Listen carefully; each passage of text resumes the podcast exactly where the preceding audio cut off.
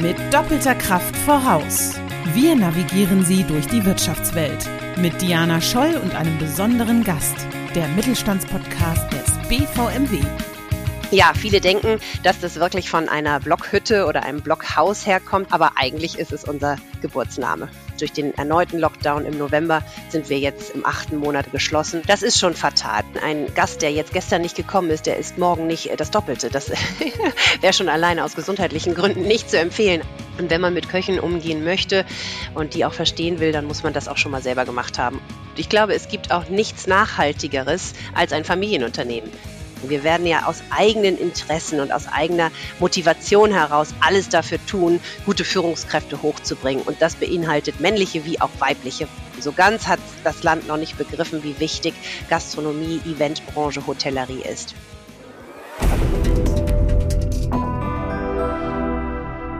Liebe Hörerinnen und Hörer, herzlich willkommen zu einer neuen Folge vom Mittelstandspodcast des BVMW. Ich bin Diana Scholl, beim BVMW für die politische Netzwerkarbeit zuständig und Host dieses Podcasts. Heute heiße ich einen ganz besonderen Gast willkommen bei mir, nämlich Christina Block. Sie ist Mitgesellschafterin und im Aufsichtsrat der Eugen Block Holding aus Hamburg. Liebe Frau Block, schön, dass Sie hier sind und für alle, die Sie vielleicht noch nicht kennen, Vielleicht sagen Sie kurz zwei Sätze zu sich. Wer sind Sie und was ist eigentlich die Eugen Block Holding? Ja, gerne. Hallo, Frau Scholl. Ähm, schön, dass ich dabei sein darf. Ich bin Christina Block, ähm, bin äh, Tochter des Gründers Eugen Block, der 1968 in Hamburg sein erstes Blockhaus äh, eröffnet hat. Heute haben wir mittlerweile 52 Blockhäuser ähm, im Deutschland und im europäischen Ausland. Ähm, das birgt sich unter der Blockgruppe ähm, weiterhin neben den Blockhäusern, die wahrscheinlich am bekanntesten sind, auch natürlich die Produkte im Einzelhandel, als auch die ähm, äh, Fleischerei und die Menüproduktion, zwei äh, Produktionsfirmen, die und nicht nur unser eigenes Unternehmen beliefern, sondern auch die gesamte Branche mit Suppensoßen, äh, Beilagen und natürlich mit dem guten Fleisch ähm, beliefern. Ich glaube, wir alle haben ein Produkt von Ihnen im Kühlschrank schon mal gehabt, beziehungsweise aktuell sogar vorrätig. Jetzt fängt ja die Grillsaison an, da wird es mit Sicherheit auch noch mal etwas mehr werden. Was ich im Vorgespräch mit vielen Kolleginnen und Kollegen immer wieder festgestellt habe, dass das Blockhaus gar nicht bekannt ist als ein Familienunternehmen. Viele haben sich gedacht, Blockhaus, vielleicht eine amerikanische Kette oder ähnliches. Wie kam es zu dem Namen, auch dass es ein englischer Name ist, weil Blockhaus wird ja tatsächlich im Englischen geschrieben? Ja, das ist in der Tat so. Allerdings äh, müssen wir hier ein bisschen in äh, der Bundesrepublik unterscheiden. Im Norden ähm, ist der Name Block mit Blockhaus durchaus, also gerade speziell in Hamburg, unserem Gründungsort, ähm, sehr, sehr verbunden miteinander. Da wissen die Leute ganz klar, dass das ein Familienunternehmen ist. Da gehen sie auch ähm, zu Block äh, oft statt ins Blockhaus. Allerdings äh, alles äh, weiter südlich. Da sind wir noch nicht ganz so vertreten. Das liegt natürlich daran, dass wir auch nicht ganz so viele Standorte in jeder Stadt haben wie jetzt speziell in Hamburg. Aber wir sind sind im Vormarsch. Wir eröffnen äh, Zug um Zug äh, neue Häuser im Rest äh, Deutschlands. Mittlerweile, wie gesagt, 42 in ganz Deutschland. Ähm, und je häufiger wir quasi in den Süden kommen oder auch in den Westen und den Osten der Republik, desto eher sind natürlich auch unsere Einzelhandelsprodukte vertreten. Ja, Sie haben recht. Wahrscheinlich ist die Sour Cream tatsächlich in jedem Kühlschrank. Und jetzt zur Grillsaison absolut das Fleisch, die Burger, das Knoblauchbrot. Das hoffe ich doch auch sehr. Und wie gesagt, je mehr wir mit den Blockhäusern expandieren, desto eher sind auch die Produkte dann im Einzelhandel zu finden. Aber der Name Block ähm, ja, viele denken, dass das wirklich von einer Blockhütte oder einem Blockhaus herkommt. Das war auch der Urgedanke meines Vaters. Man sieht es ja auch noch an der Einrichtung des Blockhauses. Es ist ein bisschen wie eine Skihütte, wie eine Almhütte. Und so hat er das quasi, als er in Amerika war, auch in Kalifornien gesehen. Steakhäuser in so einer heimeligen, urgemütlichen Atmosphäre mit viel Holz. Und das hat er für sich so ähm, interessant und, und positiv aufgenommen, dass er gesagt hat, das möchte er nach Hamburg bringen. Und dann ergab es sich durch Zufall, naja gut, das ist der Nach Nachname von uns, da kommen wir her und äh, Blockhaus dann im Amerikanischen geschrieben. In der Tat, also viele denken, es ist eine Art Blockhütte, auch von der Einrichtung, wie gesagt, äh, passt das, aber eigentlich ist es unser Geburtsname. Das finde ich sehr schön. Vor allem hat es mich gefreut, gerade zu hören, dass Sie sagten, Sie expandieren auch weiter. Wir befinden uns ja nun aktuell in einer, ich möchte sagen, besonderen Situation, was die gesamte Wirtschaft, die gesamte Gesellschaft, nicht nur in Deutschland, sondern auch weltweit betrifft. Deswegen vorab einmal auch die Frage, wie geht es Ihnen, wie geht es Ihrem Unternehmen, wie steht die Bloggruppe derzeit da? Ja, das ist natürlich fatal. Da, da finden sich auch keine positiven Worte. Wir sind jetzt seit äh, über einem Jahr in dieser Pandemie. Wir hatten letztes Jahr äh, März, April, Mai äh, um und bei zwei, zweieinhalb Monate die äh, Geschäfte, die Restaurants natürlich geschlossen. Zu unserer Unternehmensgruppe gehört auch noch das Grand Elysée. Das ist ein Fünf-Sterne-Hotel in Hamburg mit 510 Zimmern. Also das hat es natürlich auch ganz massiv getroffen. Wir haben eine äh, Gasthausbrauerei noch mit äh, sehr viel Fläche in Hamburg an den Landungsbrücken. Auch die sind eigentlich äh, permanent jetzt seit sieben Monaten geschlossen. Wir hatten dann einen Sommer, da ging es einigermaßen wieder aufwärts. Die Leute sind ja dann zum Glück wild darauf, auch wieder essen zu gehen und unter Leute zu kommen, wenn es wieder normal mhm. ist. Da hatten wir also noch einen Sommer mit guten Temperaturen, auch für die Außengastronomie ganz klar. Allerdings durch den erneuten Lockdown im November sind wir jetzt äh, tatsächlich sieben Monate schon wieder geschlossen und ähm, fast acht jetzt. Wir sind im achten Monat. Das ist schon fatal. Also das ist auch für die Motivation der gesamten Belegschaft schwierig. Das ist auch für uns als Gesellschafter und Eigentümer eines solchen Unternehmens äh, eine schwierige, schwierige Situation fürs Management, äh, natürlich mit ganz anderen Herausforderungen jetzt ähm, konfrontiert. Viele, viele Gespräche mit der Politik, viel Wachrütteln, viel ähm, aufmerksam machen um die Probleme unserer Branche. Unsere Branche ist da ein wenig im Hintertreffen. Es ist nicht die Automobilbranche, es ist nicht der Fußball. Leider Gottes ist es nur die Gaststättenbranche oder die Hotellerie und die werden bei der Bundesregierung nicht ganz so ähm, ernsthaft äh, wahrgenommen wie eben andere Branchen, die ich vorhin erwähnte. Wir sind eigentlich dafür zu klein. Wir sind im Verbund unendlich viele.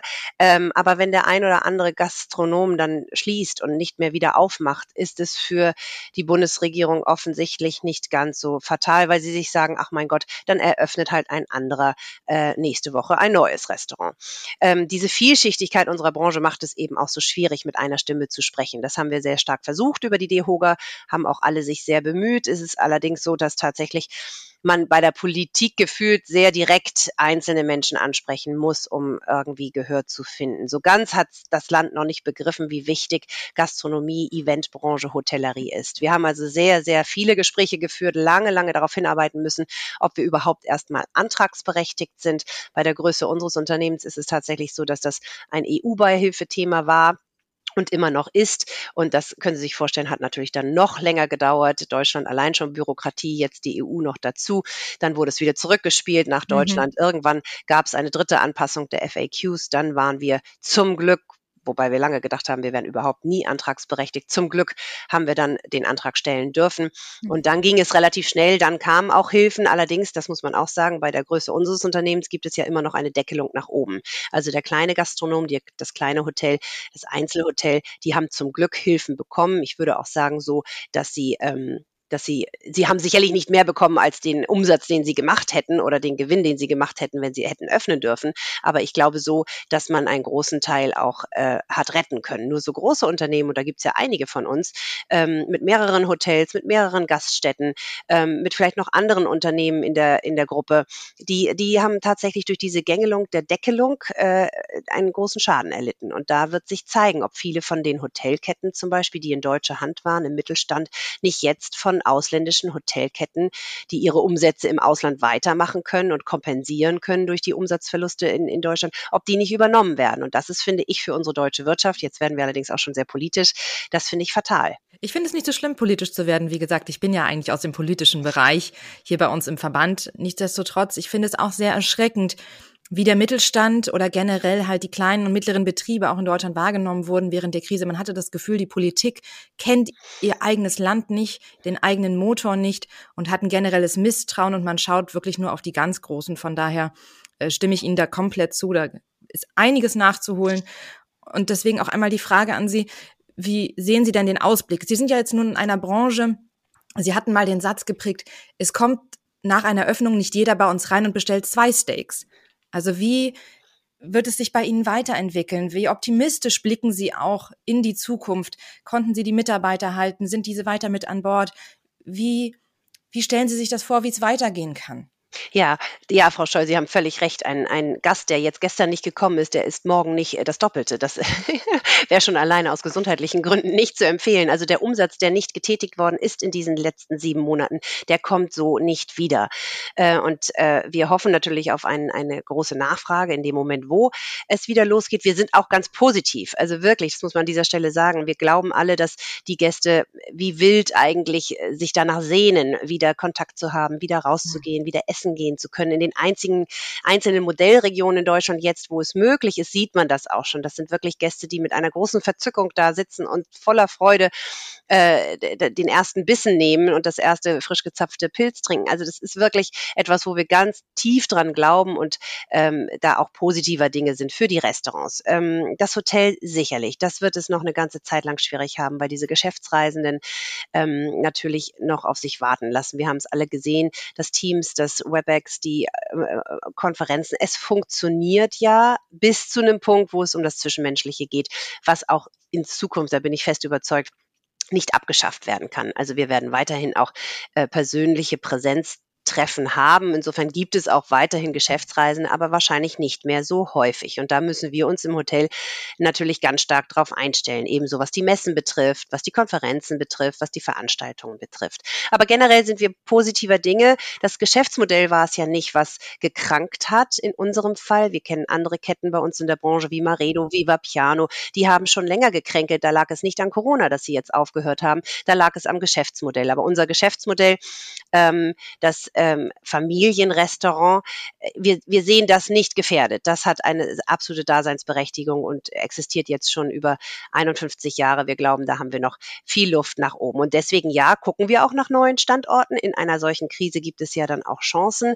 Und äh, durch solche Mitanbieter in der Branche, die vielleicht nicht ganz so gut gewirtschaftet haben die letzten Jahre, nicht so ganz gut auf ihre Gäste gehört haben, was am Markt wichtig ist, äh, gibt es dann ja auch mal den einen oder anderen Standort, der frei wird. Da sind wir also dran. Wir hatten schon vor der Krise ähm, den Standort Köln und Düsseldorf geplant. Den haben wir genauso weiter äh, gebaut und durchgezogen, sodass wir die beiden noch in diesem Jahr eröffnen werden. Ja, und die Mitarbeiter haben wir ähm, auch mit vielen, wir haben für die Geschäftsführung viele Gespräche geführt mit der Politik, aber auch natürlich sehr, sehr viele Gespräche mit den Mitarbeitern.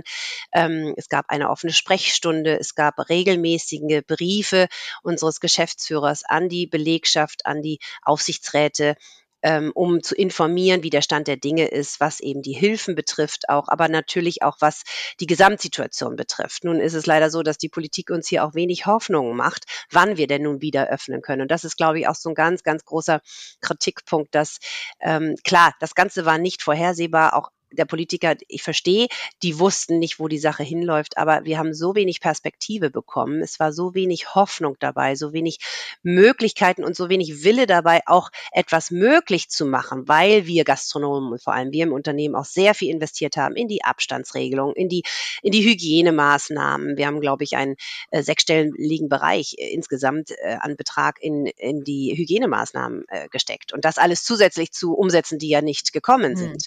Ähm, Luftfilter. All das haben wir umgesetzt und stehen jetzt mit eigentlich einem Produkt da, wo wir sagen, es ist echt top sicher. Ähm, nun lasst uns doch öffnen. Und diese, diese wenige Perspektivlosigkeit, dieses wenige Arbeiten daran, es möglich zu machen, ist, ist wirklich etwas, etwas sehr Bedauerliches. Also wir wissen ja bis heute noch nicht, wann die Innengastronomie öffnen darf. Die Außengastronomie, da sage ich auch klipp und klar, schöne Idee, ähm, ist auch in Bereichen Deutschlands, wo es jetzt wirklich auch schon 20 Grad hat, ähm, eine gute Sache. Aber also bei uns im Norden jetzt äh, regnet es und es ist wirklich bitterkalt. Da ist äh, der Umsatz nicht wirklich mhm. zu holen im Außengeschäft. Und dann holt man die Mitarbeiter aus der Kurzarbeit wieder rein. Und das kostet Geld. Viele Gastronomen werden sich das genau überlegen. Ja, also nach der Korrespondenz mit den Mitarbeitern, die wir versucht haben, äh, permanent auch äh, auf dem Laufenden zu halten und natürlich zu motivieren und äh, bei, äh, äh bei, bei Laune zu halten, äh, war natürlich ganz, ganz wichtig für die Mitarbeiter, dass sie mit dem Kurzarbeitergeld von der Regierung so eigentlich nicht überleben können. Also so ein Blockhaus-Servierer Servierer, Serviererin bekommt im Schnitt, ähm, da ist das Gehalt gedrittelt. Ein Teil dieser Drittelung, einmal Gewinnbeteiligung, einmal einmal äh, der, der normale Stundenlohn, aber der dritte Teil ist eben das Trinkgeld. Und das Trinkgeld brach weg für unsere Mitarbeiter in dieser Zeit. Äh, und das haben wir aufgestockt auf 100 Prozent, eine sehr, sehr lange Zeit und sind dann ähm, irgendwann zum Schluss jetzt in den letzten drei Monaten auf 90 Prozent runter. Aber immerhin noch, unsere Mitarbeiter nehmen das sehr, sehr dankbar an, sind, glaube ich, uns, ähm, der Geschäftsführung, der Familie, dem Unternehmen mhm. dankbar. Das merkt man. Wir kriegen diese Dankbarkeit zu spüren. Wir hoffen, wir können alle bei Stange halten, weil wir werden sie brauchen. Und äh, wir, wenn wir wieder öffnen, wir haben ein paar verloren, die natürlich einfach äh, die brauchten äh, Einkünfte mehr als das, was sie übers Kurzarbeitergeld und die Aufstockung bekommen haben. Und dann ist das völlig verständlich, dass die sich nach was Neuem umschauen müssen. Aber äh, durch die große Verbundenheit zu unserem Unternehmen, wir haben viele, viele sehr langjährige Mitarbeiter, hoffen wir auch, dass äh, alle Mitarbeiter ähm, dabei bleiben. Wie Sie sagen, es ist eine sehr, sehr schwere Zeit, gerade in Ihrer Branche. Und ich bewundere wirklich und ich, ich habe großen Respekt vor Ihrem Handeln, von, vor Ihrem Wirken. Und ich kann Ihnen sagen, in mir haben Sie einen großen Fan. Also sobald es möglich ist, werde ich auch gern wieder vor Ort sein. Und ich versuche auch zwei Steaks zu essen und äh, viele Leute mitzubringen, sofern das dann wieder möglich ist. Aber ich habe Sie generell als sehr positiven, als sehr optimistischen Menschen kennenlernen dürfen. Deswegen vielleicht auch an der Stelle mal ein kleiner Blick auf Ihren Lebensweg. Wie sind Sie zu der Person geworden, die Sie jetzt sind? Sind Sie schon immer im Familienunternehmen gewesen oder hat es Wege dazwischen gegeben oder auch vielleicht abseits des Familienunternehmens, die Sie genau zu dem Menschen gemacht haben, der Sie heute sind? Ja, das ist gut, dass Sie das ansprechen, Frau Scholl. Das gehört ja auch immer mit dazu.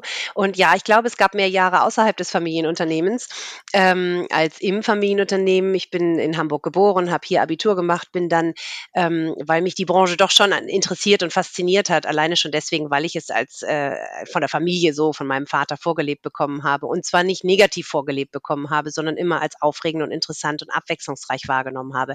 Bin dann nach München, habe im Bayerischen Hof meine Hotelfachausbildung gemacht, also von der Pike auf an und äh, bin dann ähm, nach ähm, Frankreich gegangen, habe nochmal eine ähm, ausgeweitete Koch-Ausbildung ähm, gemacht für sieben, acht Monate, weil mein Vater mir damals den Tipp gab, wenn man in der Branche was werden will, dann muss man schon auch ähm, das Thema Köche verstehen und das Kochen. Und das war sehr, sehr wertvoll, weil viele im Hotel zum Beispiel machen die Karriere über den Zimmerbereich und vergessen dann den wichtigen, sehr wichtigen gastronomischen und Küchenbereich.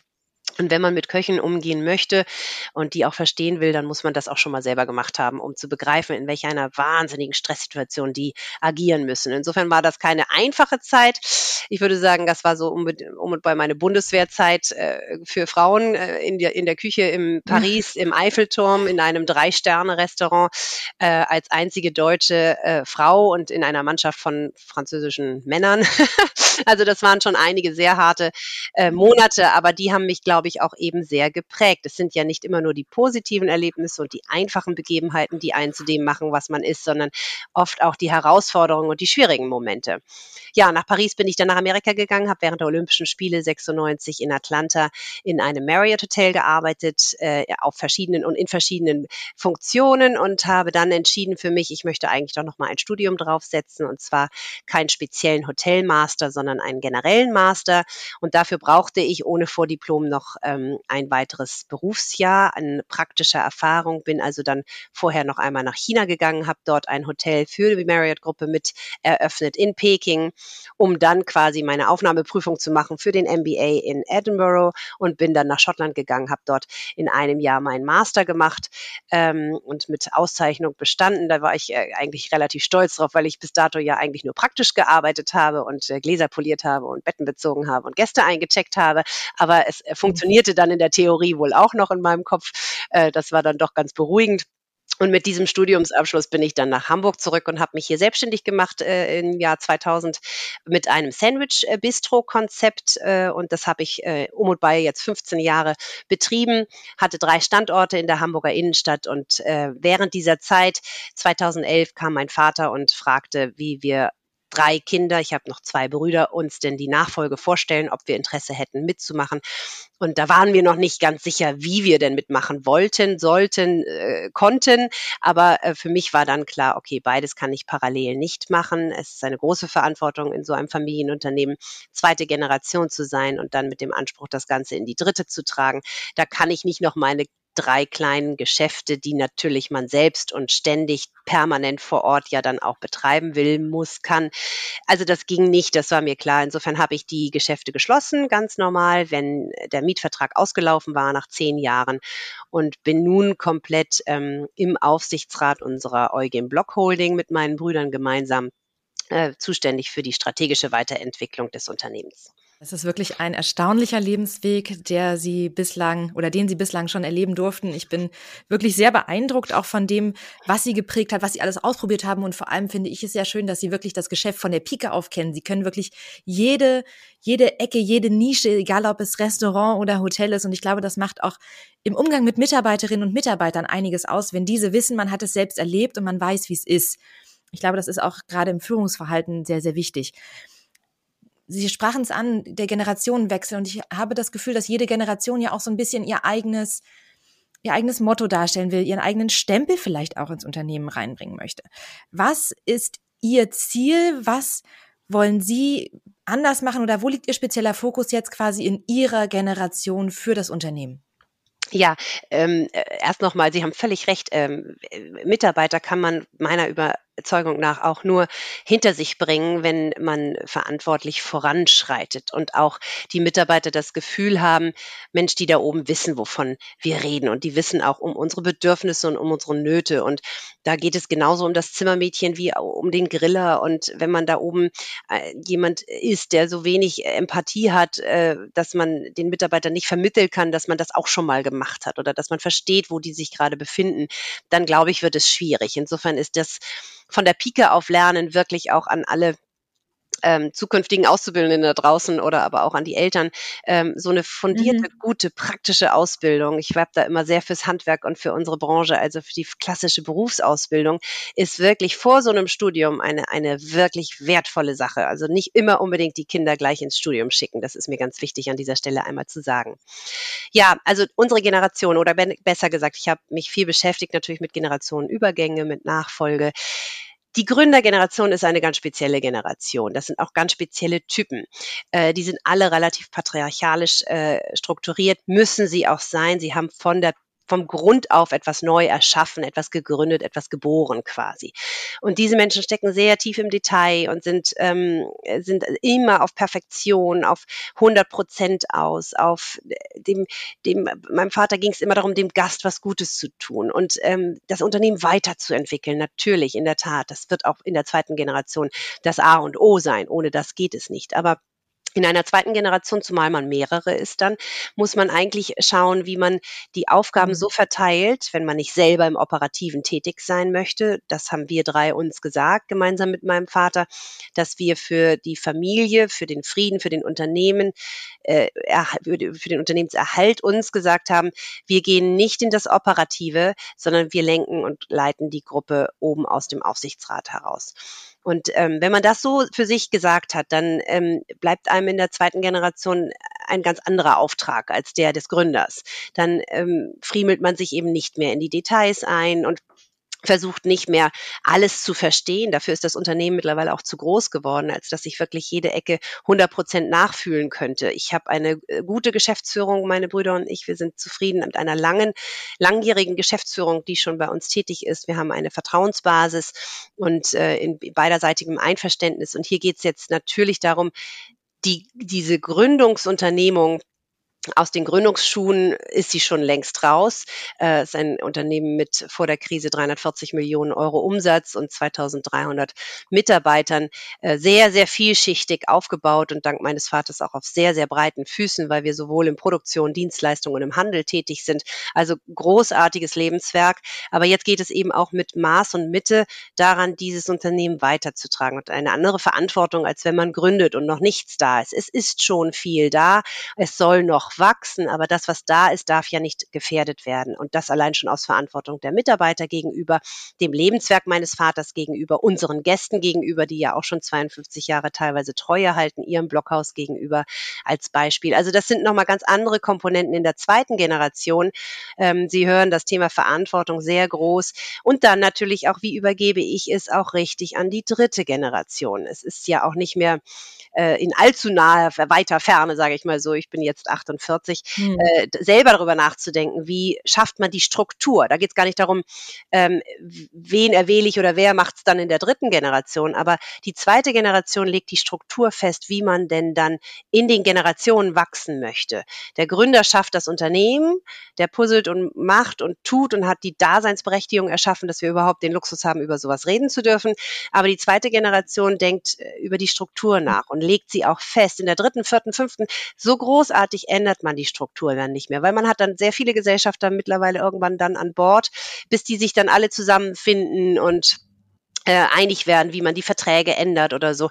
Das äh, ist, ist, ist relativ ja, schwierig oder unwahrscheinlich. Also wirkliche Meilensteine in der Struktur, wie man dann wachsen möchte über die Dynastie hinweg, in der Dynastie hinweg, das macht die zweite Generation. Ja, und da, das ist ein großer, großer Teil der Aufgabe, wie ich es sehe, was wir als Beitrag leisten. Natürlich dabei nicht vergessen, dass wir so nah wie möglich am Mitarbeiter auch immer dranbleiben. Es wird nicht mehr so sein wie mein Vater, der sie noch alle kennt von damaligen Zeiten, als er selber gegrillt hat oder ein Bier gezapft hat. Das ist schier unmöglich. Das äh, schafft auch mein Vater heute nicht mehr. Aber äh, doch, doch noch nah am Mitarbeiter dran zu sein, ihnen zu vermitteln, dass sie immer ein offenes Ohr haben, auch bei den Gesellschaftern. Wäre das vielleicht auch ein Tipp, den Sie anderen gern mitgeben möchten? Denn Nachfolge ist ja im Mittelstand generell ein sehr großes Thema und wird auch unterschiedlich angegangen, manchmal besser, manchmal weniger gut. Deswegen, was wäre vielleicht auch Ihr Tipp an andere Unternehmerinnen und Unternehmer? Oh, das ist schwierig. Ich bin in vielen, vielen Gesprächen mit anderen Familienunternehmern meines Alters, äh, älter, jünger. Und ähm, glauben Sie mir, wir haben alle die gleichen Themen. Es sind immer, gerade bei der Nachfolgethematik, immer die gleichen Themen. Und doch, jedes Unternehmen ist so vielfältig und so unterschiedlich und so, so differenziert aufgebaut. Unseres zum Beispiel mit dieser Vielfalt in diesen drei großen Bereichen, Produktion, Handel, Dienstleistung, äh, kann man kaum vergleichen mit einem Unternehmen aus einer anderen Branche, aus der Automobilbranche Branche zum Beispiel. Dann gibt es so unterschiedliche Facetten im Gesellschafterkreis. Dann gibt es äh, äh, ja familiäre Geschichten, die da noch mit hineinspielen. Ist also ganz, ganz schwierig, äh, da äh, pauschal einen Rat zu geben, äh, außer sich auf die, auf die Suche zu begeben, auf den Weg zu begeben, miteinander im Austausch zu sein, zu schauen, welches ist die Lösung, die für mich passt, die für unser Unternehmen passt. Ähm, aber sicherlich natürlich niemals vergessen, dass der Mitarbeiter, das, das kann ich gar nicht anders sagen. Ich komme aus einem Unternehmen, was ganz, ganz stark gewachsen ist durch die Mitarbeiter und mit den Mitarbeitern. Ohne Mitarbeiter können wir unseren Gast überhaupt nicht bedienen, betreuen, ihm guten Service angedeihen, weil wir können es ja nicht alles selber machen. Ne? Insofern, wir sind sehr darauf angewiesen, mhm. gute Mitarbeiter zu zu haben, die den gleichen Spirit, diese gleiche Leidenschaft äh, weitertragen. Und das kriegt man nur mit, wenn man natürlich auch noch eng am Gast und eng am Mitarbeiter ist. Also an der Stelle auch ein ganz wichtiger Hinweis an unsere Zuhörerinnen und Zuhörer. Netzwerke sind auf jeden Fall hilfreich und vor allem der Austausch, wir hören es immer wieder, Kommunikation ist alles heutzutage. Und ich möchte nochmal auf etwas zurückkommen, was Sie gesagt haben, nämlich Sie haben viel von Verantwortung gesprochen, aber haben Sie auch vorhin den Satz geprägt, Anspruch in die dritte Generation zu tragen. Ist das vielleicht etwas, was Familienunternehmen, was mittelständische Betriebe ausmacht, dieses langfristige Denken, diese regionale Verankerung, vielleicht auch dieses generationenübergreifende, das Nachhaltige, was eigentlich aktuell in aller Munde ist? Was sind da die Werte des mittelständischen Unternehmens beziehungsweise von Unternehmerfamilien? Ja, absolut. Ich glaube, es gibt auch nichts Nachhaltigeres als ein Familienunternehmen, weil alle Gesellschafter eigentlich schon aus, aus ihrer DNA heraus daran interessiert sind, dieses Unternehmen weiterzutragen. Es ist ungefähr so wie ein Förster, der, der pflanzt einen kleinen Baum und der weiß auch genau, der Baum braucht 100 Jahre, bis er da ist, wo er ist. Und das ist nicht etwas, was ich übermorgen mal holzen kann, weil der ist einfach übermorgen noch nicht so weit. Und ähm, die, die Familienunternehmer, alle, die ich eigentlich kennengelernt habe, die wissen auch, dass sie ein Familienunternehmen nicht besitzen, sondern sie halten es eben nur für eine gewisse Zeit, um es dann weiterzugeben. Und äh, alleine aus diesem Anspruch heraus, ich halte es nur für eine gewisse Zeit, weiß ich schon, ich gehe achtsam damit um. Ich schmeiße es nicht in die Ecke oder ich rupfe es nicht aus, sondern ich gehe so achtsam damit um, dass ja auch meine eigenen Kinder später daran noch Freude haben. Und es geht wirklich viel weiter als nur die eigenen Kinder, damit sie irgendwie ihren Lebensabend schön gestalten können äh, und äh, eine Ausschüttung kassieren können. Überhaupt nicht. Es geht ja wirklich da um diese, um diesen Lebenszweck des Unternehmens, diesen, die, die, die Freude schenken, den Mitarbeitern einen Arbeitsplatz zu geben. Der, alles das, was drumherum ist, zählt ja eben für ein für einen mittelständischen Unternehmer, aber auch für einen Großunternehmer, der noch familienorientiert äh, ist. Also uns geht es ja darum, dass dieses Unternehmen in seinem Sinn und in seinem Zweck, wie es einmal gegründet wurde, eben auch aus Respekt des Gründers gegenüber weiterzutragen. Sie haben es vorhin einmal kurz angesprochen und äh, da ich bei uns auch die Initiative Starke Frauen, starker Mittelstand ins Leben gerufen habe, möchte ich es einmal nur kurz noch erwähnt wissen. Sie sagten, Sie waren eine Frau unter vielen Köchen. Wie stark ist es denn ausgeprägt, dass es vielleicht eine Männerdomäne ist in der Branche, in der Sie unterwegs sind? Und was macht Sie vielleicht als Frau besonders aus, beziehungsweise was machen Sie anders? Ja, also damals war das tatsächlich in der, in der Küche noch so, dass das eine sehr männerdominierte äh, Branche war. Ich glaube, das hat sich schon äh, gewandelt. Da, da sind de deutlich mehr Frauen jetzt auch unterwegs. Das ist auch gut so, weil wir wissen ja alle, äh, Mixed Leadership, Mixed Teams, äh, gemischte äh, Führungsgruppen, das ist das, was äh, auch statistisch gesehen erfolgreicher ist. Ähm, generell haben wir im Unternehmen sehr viele Frauen. Äh, natürlich naturgemäß kommend, sag ich mal, von den, von den unteren Bereichen, von der, von der Servicekraft, von den Zimmermädchen, von den Hotelfachleuten. Wir sind da noch sehr weiblich dominiert in dem Bereich. Gastgeber ist so eine sehr weibliche, weibliche Rolle. Aber auch hier äh, werden es auch immer mehr Männer und nach oben hin in der Tat, da dünnt es sich bei uns auch aus. Äh, das ist sehr schade. Da arbeiten wir mit Hochdruck dran.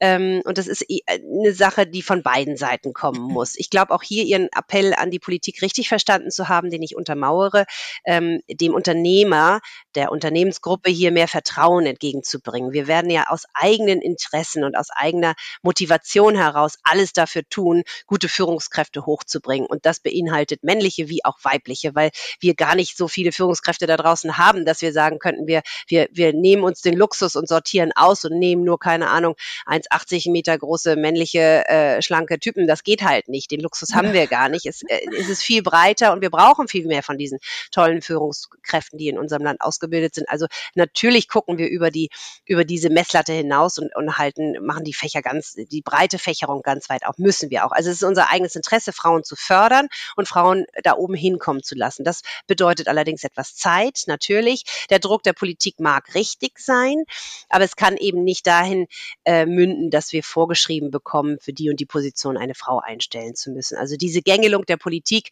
das untermauere ich mit ihrer Forderung nach Vertrauen, nicht nur Vertrauen eben in, in die Unternehmer und in die Unternehmen, auch sogar Vertrauen in die Menschen. Die Menschen selber wissen ja intuitiv, wo können sie, wo docken sie an, wo bewegen sie sich hin. Die Menschen sind, äh, manchmal glaube ich, die Politiker glauben, wir Menschen in diesem Land sind doof und dumm und man muss uns behandeln wie kleine dreijährige Kinder.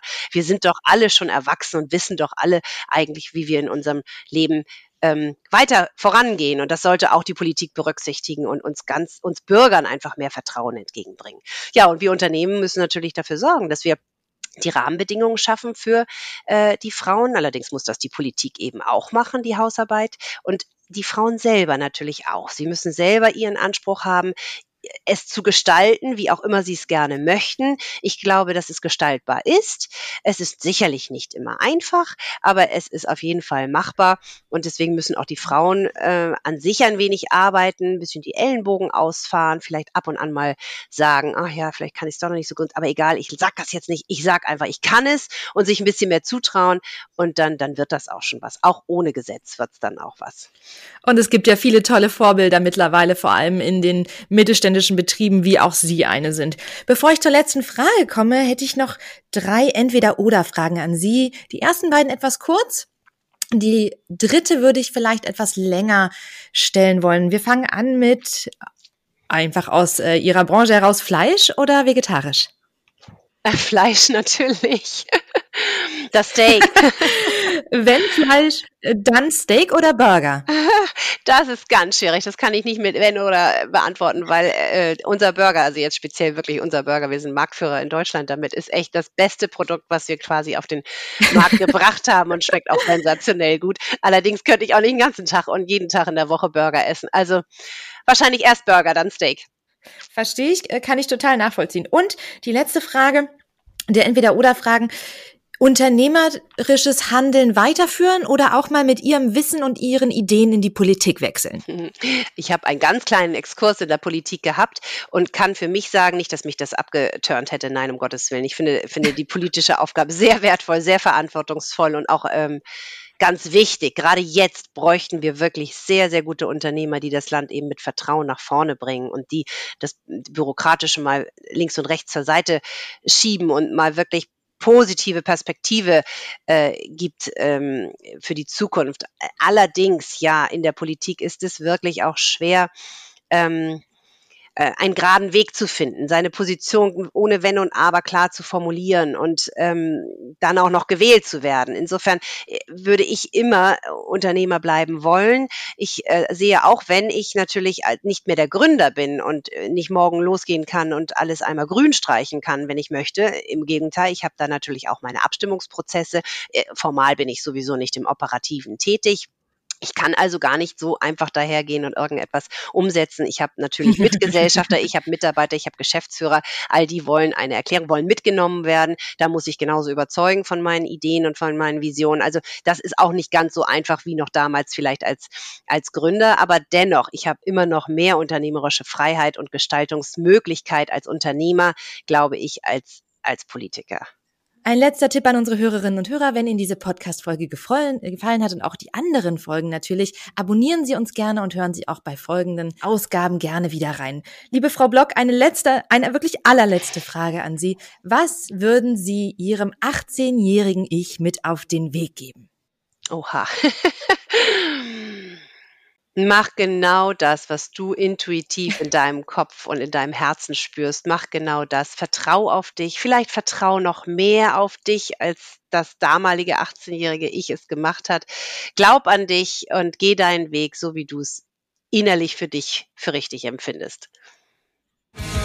Sie hörten mit doppelter Kraft voraus, der Mittelstandspodcast des BVMW. Ihre Anregungen und Ihr Besuch auf mittelstandspodcast.de sind herzlich willkommen. Wir hören uns in zwei Wochen wieder.